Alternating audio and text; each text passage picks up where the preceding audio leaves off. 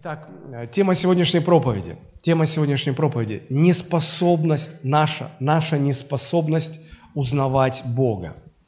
Наша неспособность узнавать Бога. А, мне вспоминаются старые фильмы, в которых э, встречались э, два человека, которые не знали, как они выглядят. Им нужно было встретиться. И один говорил что-то типа того, что я буду в э, черном плаще и в шляпе. Второй говорил, я буду с, с журналом «Огонек» в руке. И, значит, когда они встречались, э, они таким образом узнавали друг друга. Но сейчас как-то проще. Сейчас, когда в аэропорту встречают кого-то, то держат такой транспарант, и там фамилия, значит, гостя, которого встречают. Но так или иначе. Почему я об этом говорю? А, Библия утверждает, что Бога никто никогда не видел. И вот вопрос, если мы не видели Его, если мы не знаем, как Его, по каким признакам Его узнать, и, и мы говорим о, о наших встречах с Богом, о встрече человека с Богом, то у меня возникает просто вопрос, а как мы узнаем Его? По каким признакам мы узнаем? Как, как вообще можно узнать Бога? Если говорить о встречах, а, которые Э, были в истории между э, человеком и Богом, то все эти встречи можно разделить условно на две группы, на две неравные группы. Но вот пример э, одной встречи мы находим, когда читаем в книге пророка Исаия в 6 главе историю о том, как Господь явился пророку Исаия. Помните? Открылось небо, и э, пророк увидел духовный мир, он увидел Господа, сидящего на престоле, он увидел ангелов, которые вокруг находятся и служат ему. И он услышал голос громогласный. Это было настолько драматически, настолько это, ну, настолько он ощущал Божью святость, настолько он ощущал присутствие Божье. Он, он в страхе трепете сокрушился, упал перед Богом и стал раскаиваться в своих грехах и так далее, и так далее. И, и конечно же, э, Господь поднял его, исправил его, направил его, дал ему миссию. Э, и, и все это, конечно, хорошо. Но э, если мы будем изучать Библию, то мы увидим, что таких вот драматичных встреч у Бога с людьми, их гораздо-гораздо меньше, чем встреч менее драматичных более обыденных, скажем так. Их гораздо больше.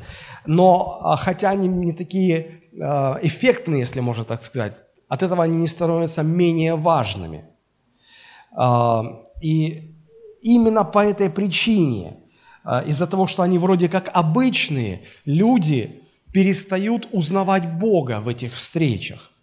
Ну вот вам несколько примеров. Помните, когда Авраам так долго ждал исполнения Божьего обетования о рождении сына.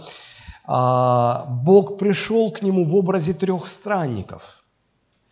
И Авраам не узнал, не понял, что это Бог, а, потому что все было довольно обыденно. И хотя, ну, мы читаем в Библии, мы, мы э, читаем в книге послания к евреям об этой встрече, и там ясно сказано, что это сам Бог в таком образе явился Аврааму. Авраам и тем более Сара, они не распознали, они не узнали. Потому, почему? Потому что ну, люди склонны ожидать, что если это Господь, то обязательно должен быть гром, молния, что-то еще такое вот, вау-эффект какой-то такой вот.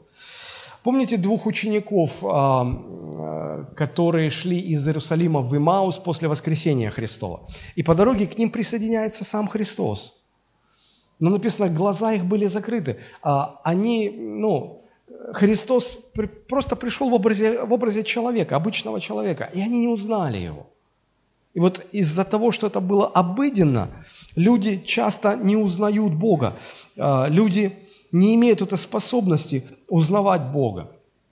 Помните, когда Христос въезжает в Иерусалим за неделю до распятия и подъезжая к городу, спускаясь с горы, а, когда весь город как на ладони открыт, Христос останавливается, и Он произносит слова известные, в Священном Писании, «О, Иерусалим, Иерусалим, побивающий пророков». Сколько раз я хотел собрать вас, как птицы собирают птенцов, но вы не захотели, вы не узнали час посещения своего.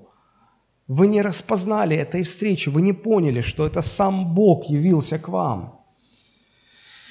А, Христос рассказывает, в, если я не ошибаюсь, это 25 или 26 глава Евангелия от Матфея, что будет день, когда, когда люди будут судимы, и Христос скажет, что э, вы не накормили меня, когда я был голоден, не напоили, когда жаждал. И люди спросят, а когда мы тебя видели голодным или жаждущим?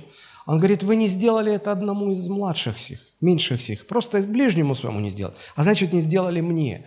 И, и мы не можем распознать и, и узнать Бога в ближнем, когда через ближнего нашего Бог обращается к нам и хочет иметь с нами встречу. И таких примеров множество. Филипп э, за неделю до распятия, когда уже Христос въехал в Иерусалим, э, в тот же день или буквально на следующий день, Филипп говорит, подходит к учителю, ко Христу и говорит, учитель, тут э, пришли греки, они, э, они, хотят, э, они хотят тебя видеть. И потом, когда эта встреча закончилась, Филипп, э, обращаясь ко Христу, говорит, Господи, вот одно попросим тебя, одно только сделай, да? Покажи нам Отца и довольно для нас. И Христос, помните, что отвечает? Он говорит, Филипп, Филипп, я столько времени уже с вами, и, и, ты, и ты не узнал меня. Люди склонны не узнавать Бога, когда Бог выбирает простой, обычный способ для того, чтобы встретиться с человеком. Люди склонны к тому, чтобы представлять эту встречу а, как-то очень-очень так вот особенно, крайне необычно. Но Бог избирает гораздо чаще привычные, простые образы для того, чтобы обратиться к нам, прикоснуться к нам. И вот эта привычность образов, через которые Бог решает к нам обратиться, очень часто становится причиной, по которой мы даже не то, что не узнаем, а пренебрежительно относимся к таким встречам. Пренебрежительно. А, если вы откроете первое послание, вернее, первую главу послания к евреям, то там а, оно начинается так. «Бог многократно и многообразно, говоривший издревле отцам в пророках, ныне говорил к нам а, в Сыне Своем». То есть, смотрите, Бог – многообразно говорит, многократно, разные образы использует. И когда Христос пришел на землю, Бог говорил в Сыне. Сегодня мы понимаем, что слова Христа и вообще все Священное Писание, Слово Божие, это и есть обращение Бога к нам. Бог сегодня обращается к людям через свое Слово. Но здесь большинство людей – даже понимая эти вещи, они совершают ошибку. Я имею в виду верующих людей. Мы про верующих сегодня говорим. И ошибка заключается вот в чем. Я прочитаю из первого послания к фессалоникийцам, 2 глава, 13 стих, вы поймете, о чем идет речь. 1 фессалоникийцам 2.13. А, апостол пишет, «Мы непрестанно благодарим Бога, что, приняв от нас слышанное Слово Божие, вы приняли не как Слово человеческое, но как Слово Божие, каково оно есть поистине, которая и действует в вас, верующих. Посмотрите, уже тогда апостол Павел понимал, что есть вот эта вот проблема, когда люди, соприкасаясь с Божьим Словом, слышанным или написанным, они воспринимают его как слово человеческое. Почему? Да потому что Бог выбрал простые, обычные образы, э, чтобы через эти обычные образы говорить к нам – и, и мы воспринимаем это, как, начинаем воспринимать как Слово человеческое, а не как Слово Божие. И вот он очень рад за фессалоникийцев, он отметил эту особенность, он говорит, хотя мы простые люди, говорили к вам это слово, но мы так рады, что вы это восприняли не просто как наше слово, не просто как слово Павла, Аполлоса, э, Тимофея, но вы восприняли это как Слово Божие. И почему апостол Павел радуется об этом? А там написано, которое и действует в вас верующих. То есть, если люди воспринимают Божие Слово именно как Божие Слово, оно начинает в них действовать. И этому апостол Павел радовался. Потому что когда человек, соприкасаясь с Божьим Словом, воспринимает его не как Слово Божие, Просто как слово проповедника. Или, ну, Библия, да, мудрая книга, да, интересно написано. И воспринимает как мудрость веков. Оно не действует. Это слово не действует. И, конечно, тут уже радоваться-то нечем. Может быть, вы думаете, а что ты имеешь в виду? Ну, вот попытаюсь так сказать. Смотрите, вот вы слушаете проповедь пастора или проповедь проповедника какого-нибудь, или открываете Библию, чтобы почитать. Что происходит в вашей душе в этот момент? Как вы воспринимаете передаваемое вам слово? Может быть, когда-то в самом начале, когда вы только уверовали, а, этот момент соприкосновения с Божьим Словом вызывал вас трепет, вызывал вас осознание, что вот сейчас вы, вы встречаетесь с самим Богом. В Его Слове вы встречаетесь с самим Богом. Но теперь, спустя много лет, вы часто это делали, вы много проповедей выслушали за свою жизнь, вы много раз уже читали Библию, и, и теперь, открывая ее, вы для вас это стало настолько обыденным, что оно просто превратилось в какую-то рутину. И вы просто читаете, ну да, Слово Божие, прочитали главу, ничего вам не открылось, закрыли, помолились, просто все обыденно как-то, все как-то привычно стало. И это с этого начинается.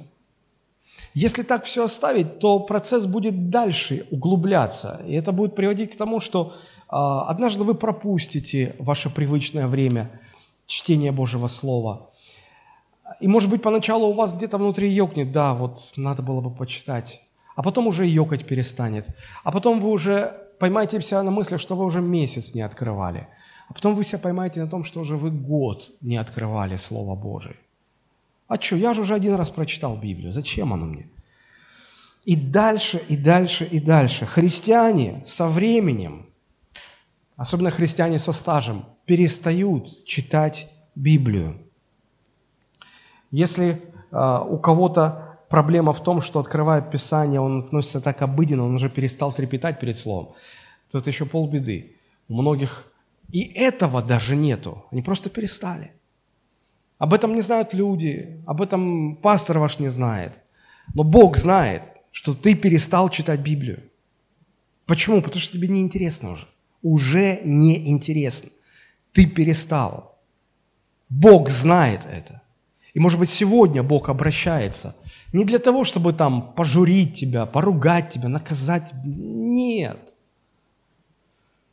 Просто потому, что это большая проблема духовная проблема, которая, если все так оставить, она может привести в погибель христианина, просто в погибель.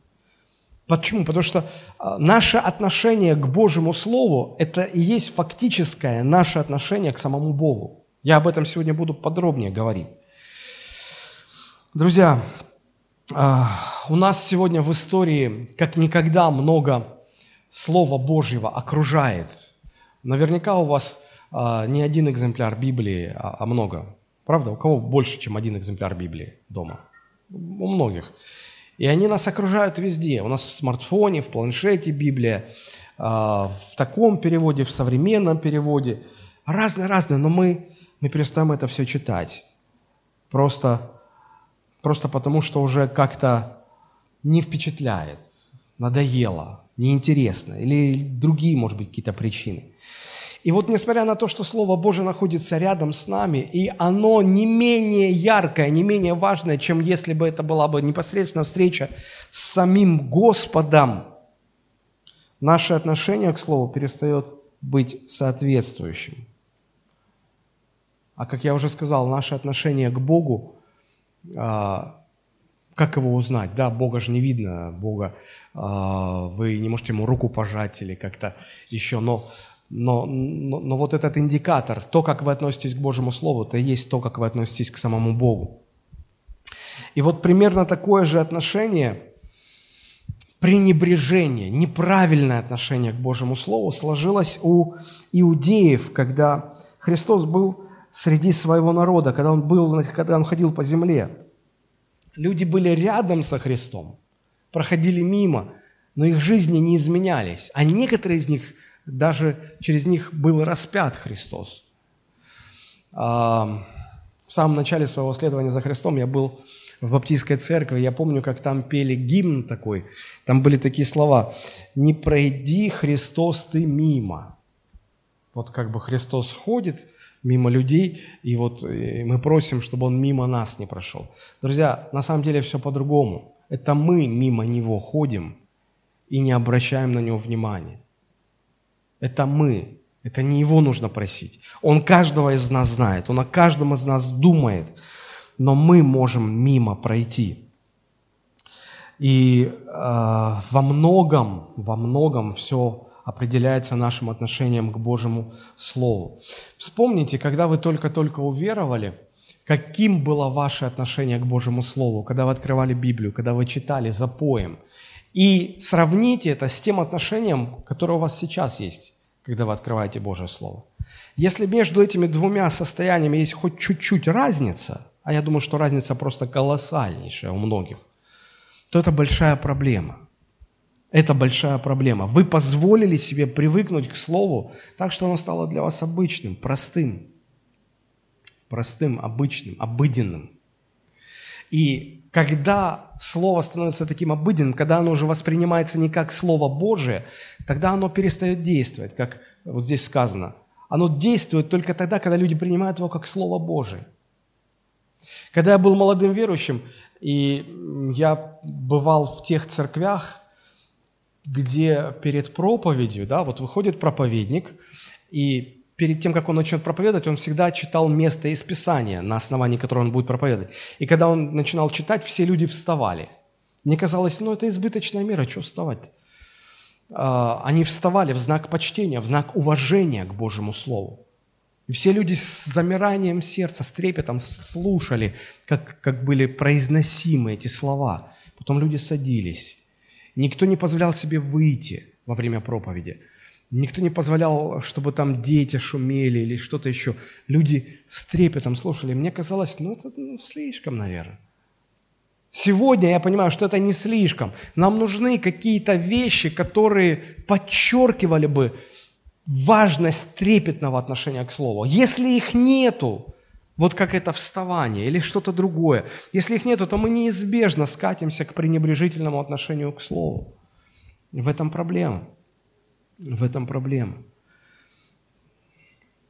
Христос нередко обращал внимание людей на, на то, как они относятся к Божьему Слову. И в притчах, когда Он рассказывал, помните, о двух людях, которые строили дом. Один построил на камне, другой построил на песке. А суть была в том, что один э, трепетно относился к Божьему Слову и соблюдал его, а другой так, послушал, согласился, что оно важно, и делал по-своему. В личных обращениях Христос говорил об этом, и когда к толпе обращался, помните, вот Евангелие от Иоанна 8.31, там написано, «Тогда сказал Иисус к уверовавшим в Него иудеям, «Если прибудете в Слове Моем, то вы истинно Мои ученики». То есть, смотрите, Он обращается к уверовавшим в Него – Оказывается, среди уверовавших во Христа людей могут быть настоящие ученики Христовы и не настоящие ученики Христовы. А какой критерий проводит это разделение? Отношение к Слову Божьему. Тот, кто пребывает в Слове, тот, кто трепетно к нему относится, Христос считает его истинным учеником все, всякое остальное, другое отношение к Божьему Слову записывает нас в разряд неистины, хотя мы уверовали, хотя мы верующие во Христа. А дальше в этой же главе 8, 47 стих, ну, ну там вообще э, Христос просто категорично заявляет, смотрите, что Он говорит, кто от Бога, тот слушает слова Божии. Вы потому не слушаете, что вы не от Бога. Смотрите, как много с, с отношением к Слову свя, связано. Еще раз повторяю эту мысль. Ваше отношение к Божьему Слову определяет ваше отношение к самому Богу. Это становится очевидным из множества мест Священного Писания. Но мы сегодня вот рассмотрим небольшой отрывок из 12 главы Евангелия от Иоанна.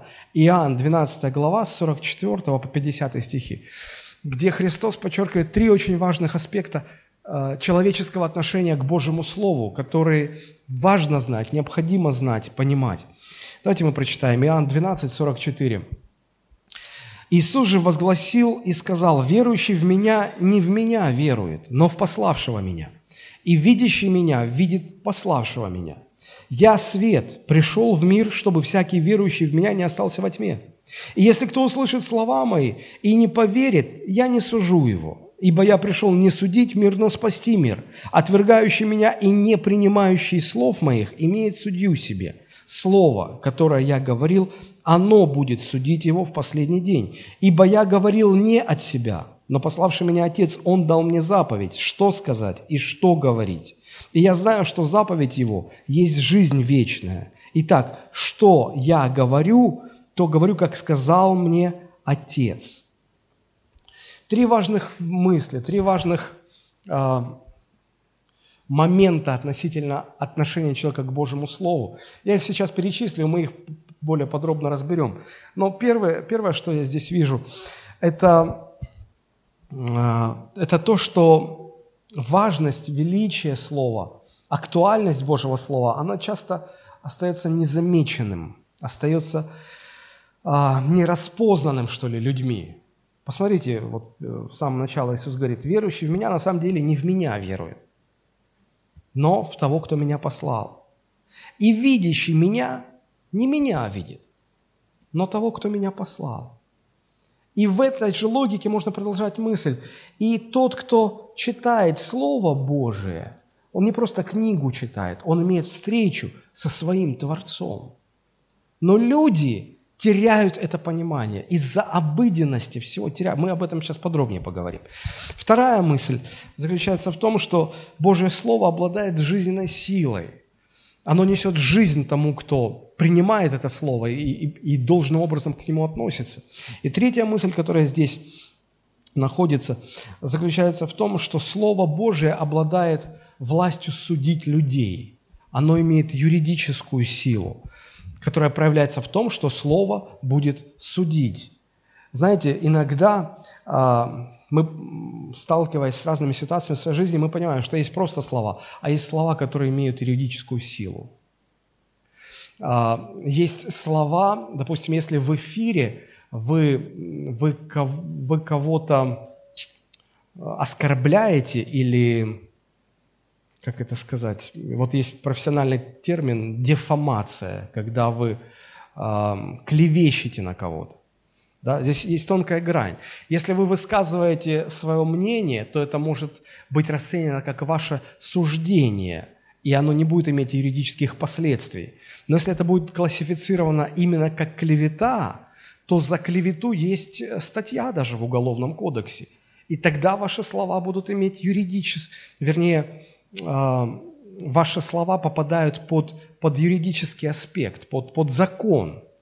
И вот Слово Божие, оно будет судить человека. Это важно. Давайте остановимся сначала на первой мысли.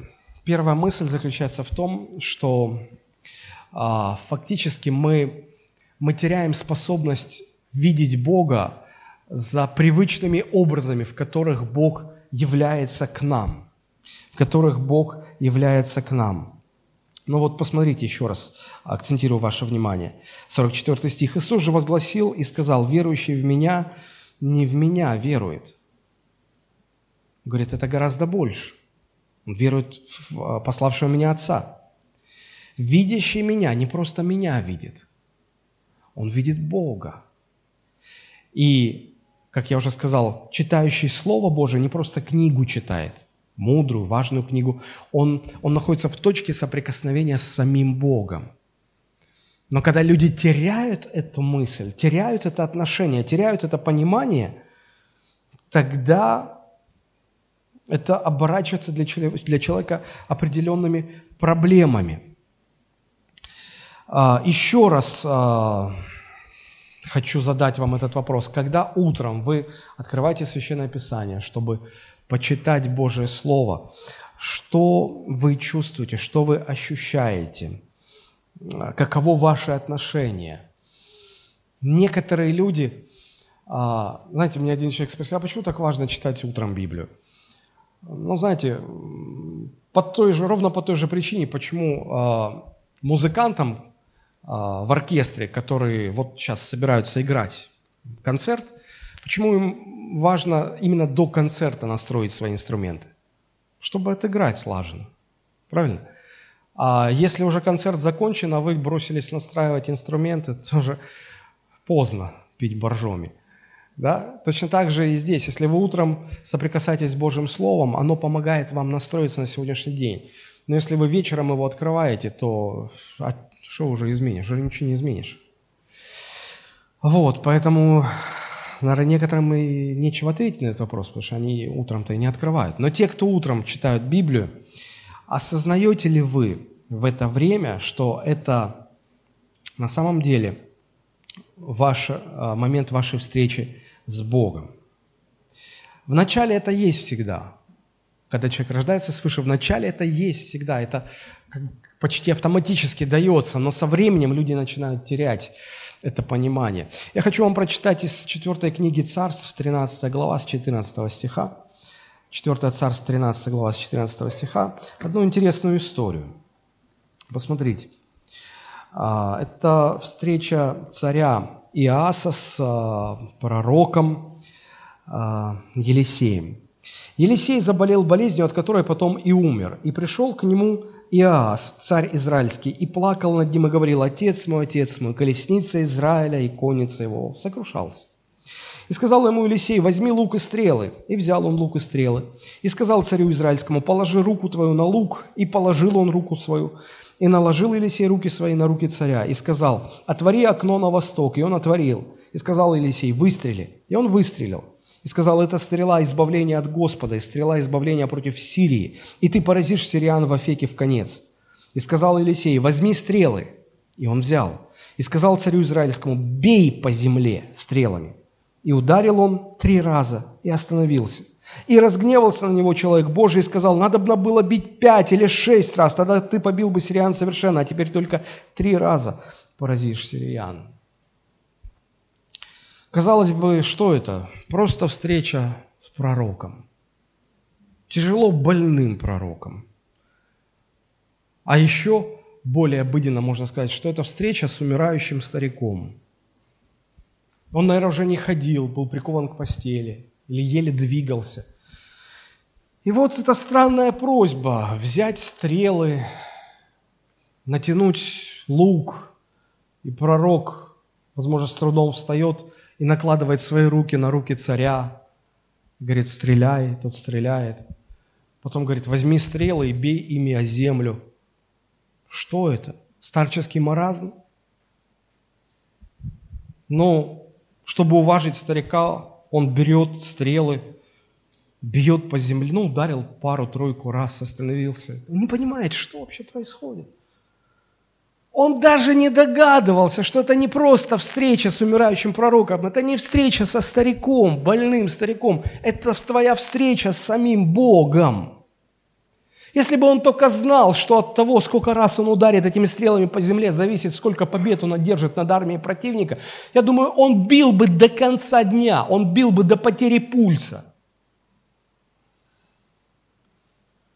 Мы, мы не способны распознавать за чем-то обыденным свою встречу с Богом. Христос нам сказал, молитесь, непрестанно молитесь, не ослабевайте в молитве. Писание нас учит. Что мы делаем? Мы помолимся один раз, второй раз, третий раз. Все. Если бы мы только знали, что если бы мы всерьез отнеслись к этому слову и молились бы непрестанно, наша жизнь во многом была бы другой. Мы не замечаем, мы не способны узнавать Бога. Вот как тогда царь Иас не распознал Бога за встречей с умирающим пророком, подобно этому современные христиане не распознают свою встречу Бога за ежедневным чтением, обычным рутинным чтением Библии. Для некоторых христиан Библия превратилась просто в религиозную книгу, в которой говорится что-то о Боге, о пути спасения. Для других людей это сборник мудрых изречений из прошлого. Для третьих людей это, они так вот думают, что если читать Библию, то все в жизни хорошо будет, какой-то мистический такой элемент. Нам важно понять, ну это все правда, так оно и есть где-то. Конечно, когда Библию начинаешь читать, то хуже твоя жизнь от этого не станет. Может, лучше не станет, но хуже точно не станет. И это действительно собрание мудрых изречений прошлого, и это действительно религиозная книга, которая рассказывает нам о Боге, о том, как спастись. Но, но Библия гораздо больше, это Божие Слово. И когда мы читаем это Слово, мы соприкасаемся с самим Богом, но нам нужно правильно относиться к этому Слову, чтобы оно начало в нас действовать чтобы оно начало в нас действовать. И Христос пытается объяснять эти слова, когда мы возвращаемся, Иоанн 12 глава, начиная говорить об отношении к Слову, он начинает вот с, этой, с этого вступления, с, этого, с, ну, с этих вводных слов. Он говорит, поймите, вы, вы за обыденными образами теряете способность видеть Господа. Вот смотрите, верующий в меня на самом деле не в меня верует. 44 стих но в того, кто послал меня. И кто меня видит, не меня видит, но пославшего меня видит. Почему это важно было сказать? Потому что, ну смотрите, мы знаем, что Бог послал своего Сына на землю, чтобы спасти мир. И для того, чтобы э, Божий Сын мог это сделать, Он должен был прийти на землю как простой человек, как обычный человек. Он оставил всю славу неба там и родился на земле как обычный человек. И он пришел как обычный человек. И когда Христос заявлял, что он Бог, что он Сын Божий, люди инстинктивно, как я уже говорю, они хотели видеть атрибуты божества. Ну, хорошо, если ты говоришь, что ты Божий Сын, но как-то... Почему мы видим в тебе простого человека? Вот простого, как все остальные, ты же ничем не отличаешься. Ну и ты заявляешь, что ты Сын Божий. А как, как, как, как, мы, как мы можем быть уверены, что ты не шарлатан какой-то? Даже ученики иногда теряли веру. Помните, когда Филипп говорит, покажи нам Отца? Иисус говорит, вот, смотри. Не, мы тебя видим. Веры не хватает, чтобы даже во Христе, глядя на Христа, увидеть Отца, даже на это не хватает веры. А когда проповедник, просто обычный человек проповедник, вчерашний грешник, проповедник просто приходит и говорит, а вот в нем увидеть Христа и Бога это вообще сложно. Мы же вчера с ним водку пили. Мы же вчера грешили вместе. А тут он в проповеднике записался. Вот это мешает. Вот это мешает. И когда Христос позволил, чтобы его распяли, люди ведь не зря говорили, слышишь, если ты Сын Божий, садись со креста. Как это... Ну, если бы ты был бы Сын Божий, ты бы не позволил. Ну, как можно Бога распять? У тебя же вся власть, вся сила. Ты же можешь вот, как, вот щелкнуть пальцем, и все. Все враги твои будут уничтожены, сгорят, на атомы разложатся просто.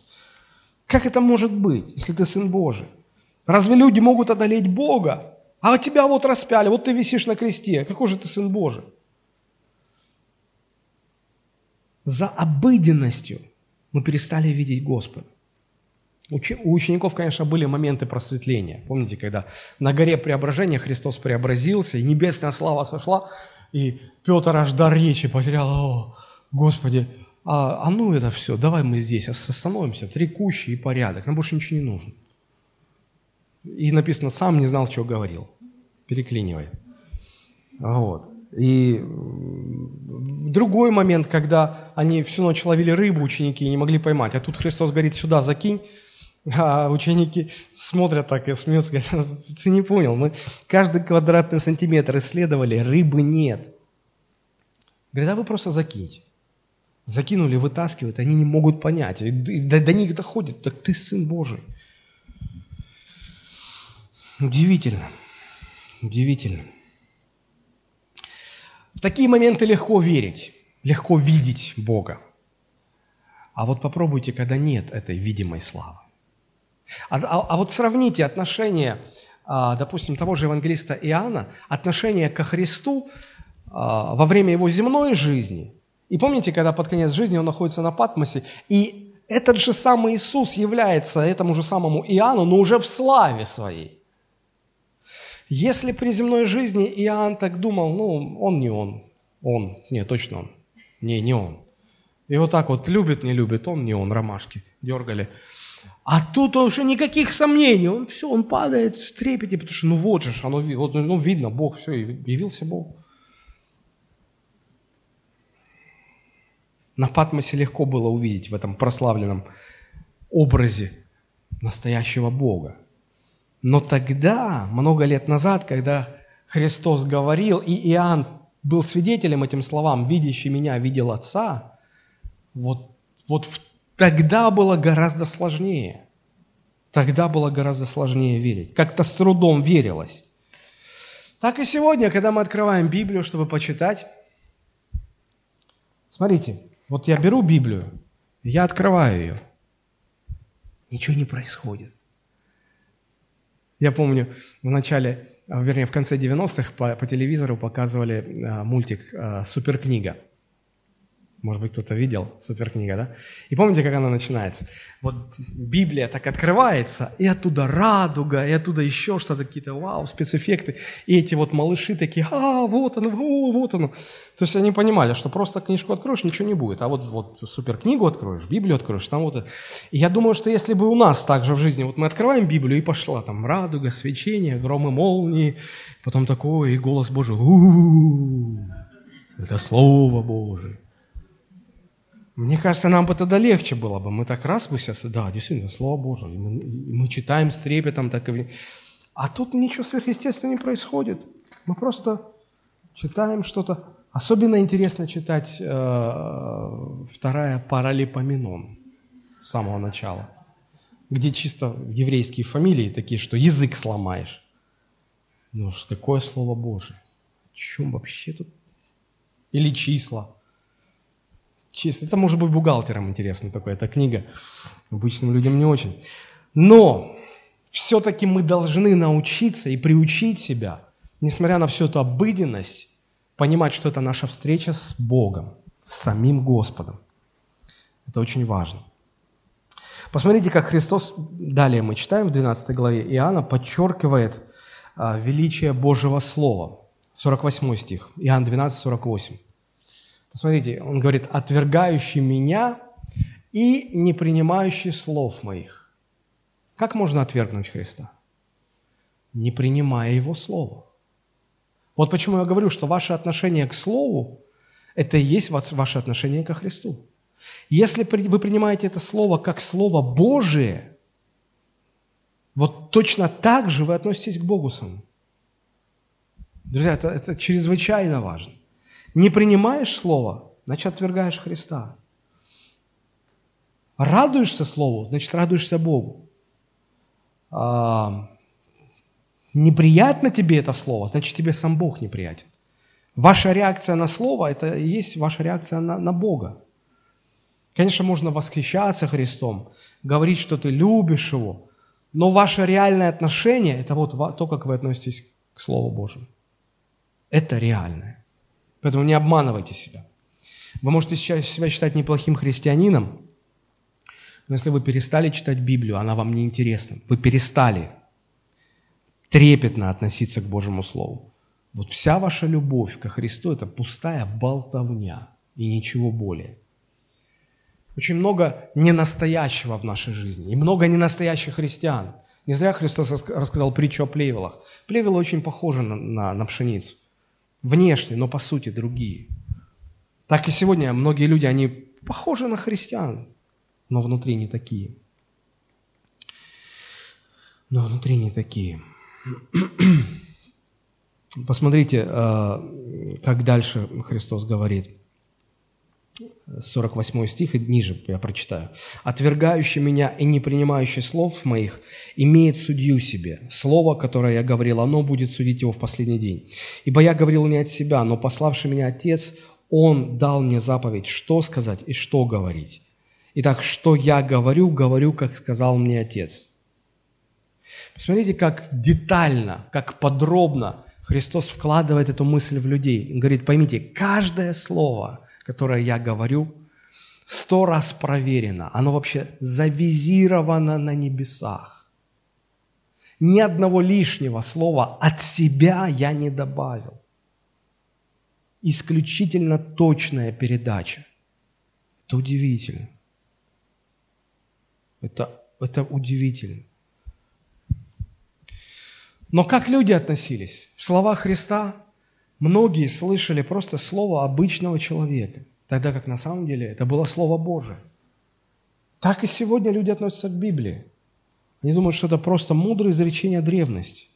Или, ну, религиозная книга христиан. Но это Слово Божие. Это Божье Слово. И правильное отношение к Божьему Слову, оно чрезвычайно важно. Посмотрите, как об этом пророк Исаия говорит. 66 глава пророка Исаии, 2 глава. Вторая половина, второй стих. 66 э, глава, второй стих, вторая половина.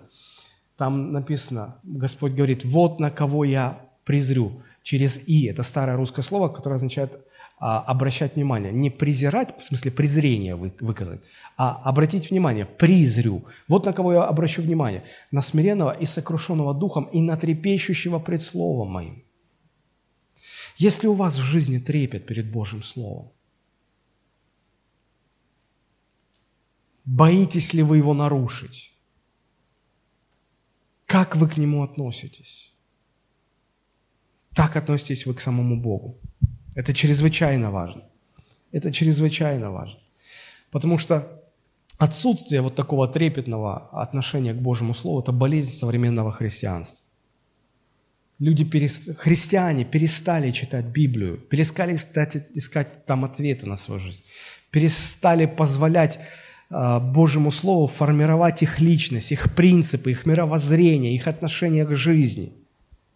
Вот в этом проблема – можно было бы об этом еще много говорить, но мне не хватает времени. Я перехожу ко второй части. Я, я сказал, что вот первое, что Иисус вот в этом нашем отрывке, на что Он обращает внимание, это то, что люди за обыденным перестали видеть Бога, перестали распознавать. Вторая мысль, э, которая явно прослеживается, э, Слово Божие имеет в себе жизнь, жизненную силу. Жизненную силу. И третий принцип, мы попозже о нем поговорим, о том, что Слово будет судить людей.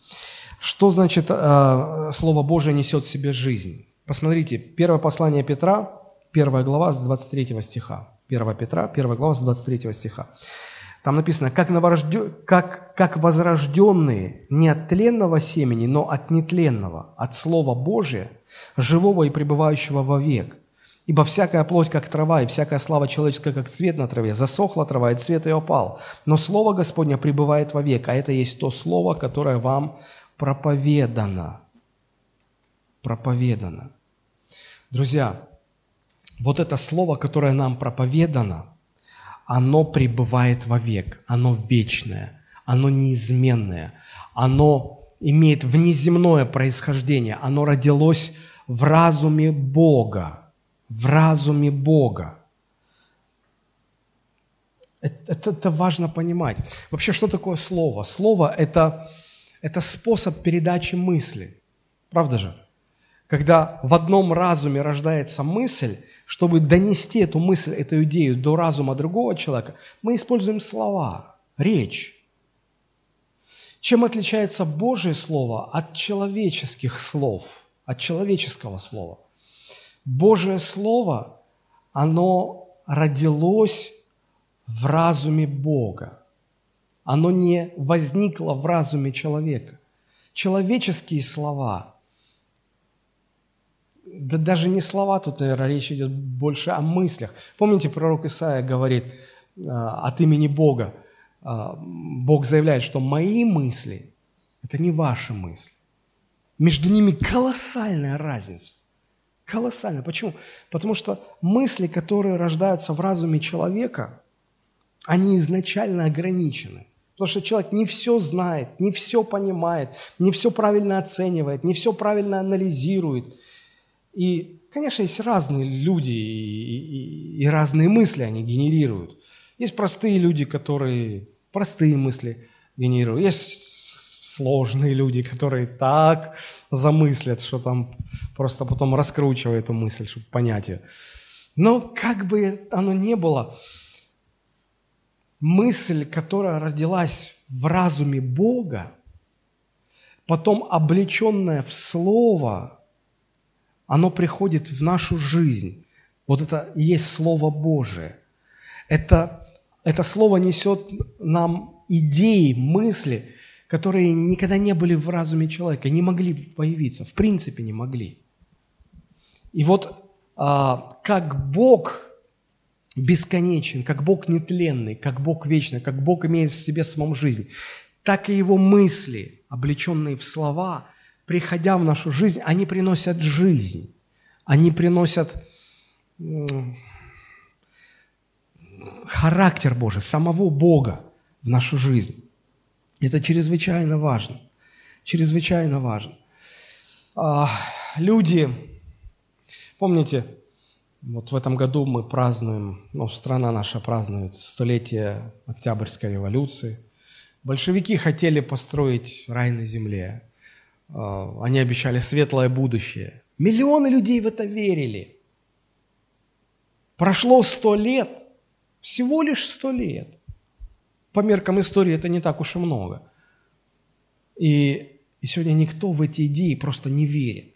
В них нет жизни, в них вообще ничего нет. Сегодня все понимают, что это был обман, иллюзия. Я вспоминаю 91 э, год. Вообще начало 90-х – это время, когда Советский Союз, э, идеологией которого было вот это светлое будущее, хотя под конец уже все посмеивались над этим светлым будущим. Но тем не менее, люди старшего поколения, они свято в это верили. И потом, когда они увидели, как все рассыпалось, как эта вся идеология рухнула, я помню, как люди не могли с этим справиться. Они чувствовали себя обманутыми, разочарованными, разбитыми. Они не знали, как дальше жить. Просто не знали. Но эта идеология простояла, 70 лет она простояла. Любые мысли человеческие, любая идеология человеческая, она долго не продержится. Она ограничена, она не имеет в себе жизни. Но Христос, знаете, что сказал? Не сто лет, не двести, не тысячи, не миллион. Он говорит, все, э, небо и земля уйдут. Слово мое не уйдет. До последней точечки исполнится, до последней йоты, до последней черты. Все исполнится. Не изменится, никогда не изменится. Только Бог может выступать гарантом того, что Его Слово, оно истинное, верное, оно нетленное, оно не меняется, оно несет в себе жизнь. И человек, который строит свою жизнь, доверившись этому слову, тот человек будет жить. Будет жить здесь на земле и будет жить в вечности. Это чрезвычайно важно понимать. Иисус говорит, я знаю, что заповедь Его, Отца, который дал мне эту заповедь, есть жизнь вечная. В этой заповеди, в этом слове есть вечная жизнь. Она дает вечную жизнь она приводит человека неизбежно к вечной жизни, потому что открывает реальность Бога. Вот почему в нем жизнь. И третья мысль, которая э, есть в этом отрывке, мы говорили о, о, о неспособности увидеть Бога за обыденным, первое. Второе, мы говорили о том, что Слово Божие в себе самом имеет жизнь. И третье, мы здесь видим, что Иисус говорит, Слово Божие однажды будет судить людей. Посмотрите, с 48 стиха в нашей 12 главе. «Отвергающий меня и не принимающий слов моих имеет судью себе». Слово, которое я говорил, оно будет судить его в последний день. Интересно, как получается. Если мы немножко назад вернемся, в пятую главу Евангелия от Иоанна, то там есть 22-23 стихи, очень интересные. А, там написано, «Ибо Отец не судит никого, но весь суд отдал Сыну, дабы все чтили Сына, как чтут Отца, кто не чтит Сына, тот не чтит и Отца, пославшего Его». Иисус говорит здесь, что Бог Отец не судит, но отдал суд Сыну. И вы скажете, подождите, тут, тут запутаться можно. В 12 главе Иисус говорит, я не сужу, я не судья, я пришел спасти, я не сужу. Слово будет судить. Мне это немножко напоминает такие бюрократические футбол, от футболивания. Когда ты приходишь в один кабинет, рассказываешь свою проблему, тебе говорят, а, вам к Ивану Ивановичу. Приходишь в кабинет Ивана Ивановича, говорит, а, вам к Петру Петровичу, не ко мне. Приходишь к Петру Петровичу, говорит, нет, это к Сидор Сидоровичу, это не ко мне. И они так футболят. И здесь какое-то такое подобие. А, отец говорит, я не сужу, отдал сын, суд сыну. К сыну приходим. Сын говорит, и я не сужу, отдал суд, слово будет судить. Как вообще в этом разобраться там во всем? Но на самом деле не так уж и сложно во всем этом разобраться. А, давайте попытаемся понять, что же это значит. А, вот смотрите, когда мы здесь читаем, это 12 глава сейчас Иоанна, когда Христос говорит, слово, которое я говорил, оно будет судить людей, то вот в оригинале вместо э, вот русского слова «слово» стоит э, греческий, э, греческое слово «логос». И вот, знаете, в греческом языке есть много терминов, много понятий для того, чтобы передать смысловое значение слова. Есть логос, есть рема, есть еще несколько слов. Но вот именно здесь употреблено вот это слово логос.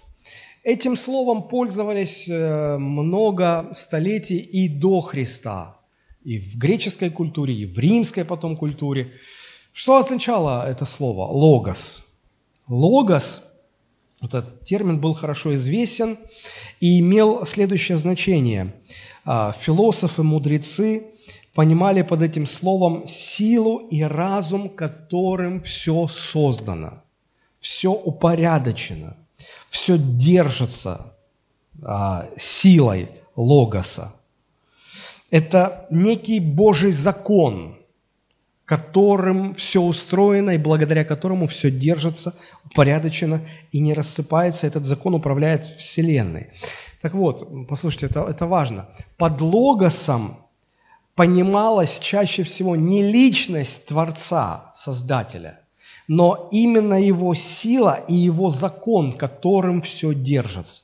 Не личность, но закон, сила закона, который все держит.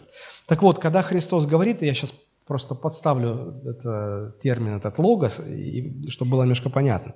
Посмотрите. «Отвергающий меня и не принимающий слов моих имеет судью себе». Логос – который я говорил, и он, Логос, будет судить его в последний день. Здесь не о личности говорится, а здесь говорится о законе, о, о том, как устроено мироздание, как Бог все устроил. И Христос говорит, я рассказал, как оно все устроено. Поэтому если кто меня отвергает и мои слова отвергает, я не сужу, и Отец не будет судить но он слышал, как все устроено, и вот это само устройство, оно его осудит. Одним из законов, входящих в понятие логос, можно назвать закон всемирного притяжения или закон гравитации. Так вот, смотрите, а, когда человек, зная этот закон, забирается на крышу 12-этажного дома и прыгает вниз, но кто ему судья? Почему он разобьется? что есть закон. Он пошел против этого закона. А этот закон нельзя изменить никак. Он обязательно произойдет, он, он обязательно исполнится. Игнорируешь – разобьешься. Вот так и Христос сказал, что вы поймите, Бог послал, Бог любит мир, Бог послал в мир своего Сына, чтобы спасти мир. И Он это сделал. Мир спасен Христом. Сегодня никто не идет в ад за свои грехи, потому что за них, за все грехи уже заплачено. Сегодня люди идут в ад не потому, что грешили, а потому, что они отвергли спасение, которое Христос для них приобрел. И, и сегодня ситуация такая. Всякий человек, который отвергает спасение во Христе, идет в ад. Всякий человек, который принимает спасение во Христе, он будет спасен. Причем здесь не важно, плохой человек или хороший человек. Дело не в этом. Очень хорошие, с человеческой точки зрения, очень хорошие люди, многие окажутся в аду. И с другой стороны, на небо пойдут многие чрезвычайно плохие люди. Чрезвычайно плохие люди. И некоторым в этом видится некая несправедливость. Почему он же хороший? Почему он в ад пошел? А этот гаденыш последний и на небеса. Люди наивно полагают, что э, там суд э, доверен, ну, не знаю, кому-то или чему-то, кто будет взвешивать людей. Вот, больше у тебя добрых дел, значит, на небеса, а, злых дел больше, значит, в ад. Нет, логос не таков, закон другой. Христос говорит, нет, по-другому все. Кто не верует в Сына Божьего, тот погибнет. Кто уверует в Божьего Сына, тот спасен будет. Это слово будет судить. Как ты с ним договор... как ты можешь договориться с законом всемирного притяжения?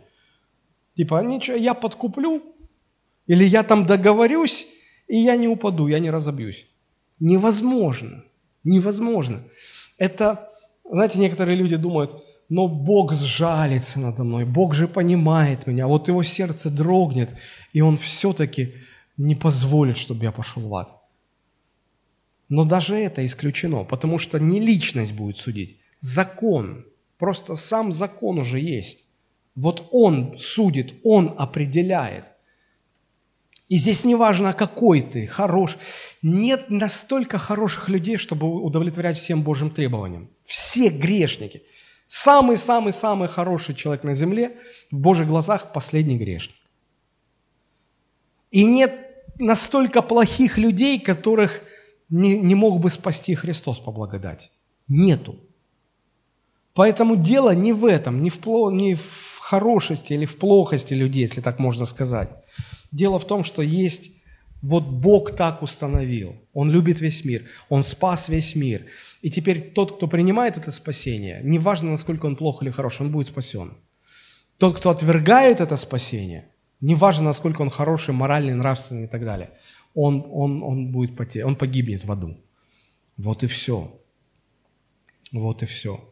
И сегодня Слово судит нас, чтобы мы, осознав свою греховность, понимая свою греховность, помните, как в, а, в послании к евреям написано, что Слово Божие живо и действенно, оно как меч обоюдоострый, оно судит помышления, намерения человеческие.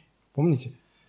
То есть а, не, не просто наши поступки, не просто наши слова, оно судит даже намерения.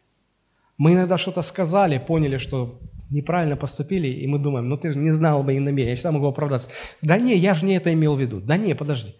Я помню, как меня учили, а, значит, а, будьте здоровы, как меня учили разговаривать в посольстве американском, когда мне назначили интервью, собеседование ну, для получения визы бывалые, я же первый раз, а те бывалые говорят, даже если ты что-то там не то скажешь, вот там безотказно работает такая фраза. Просто скажите, вот какую бы чушь ты ни прол, просто им скажи, подождите, вы меня не так поняли.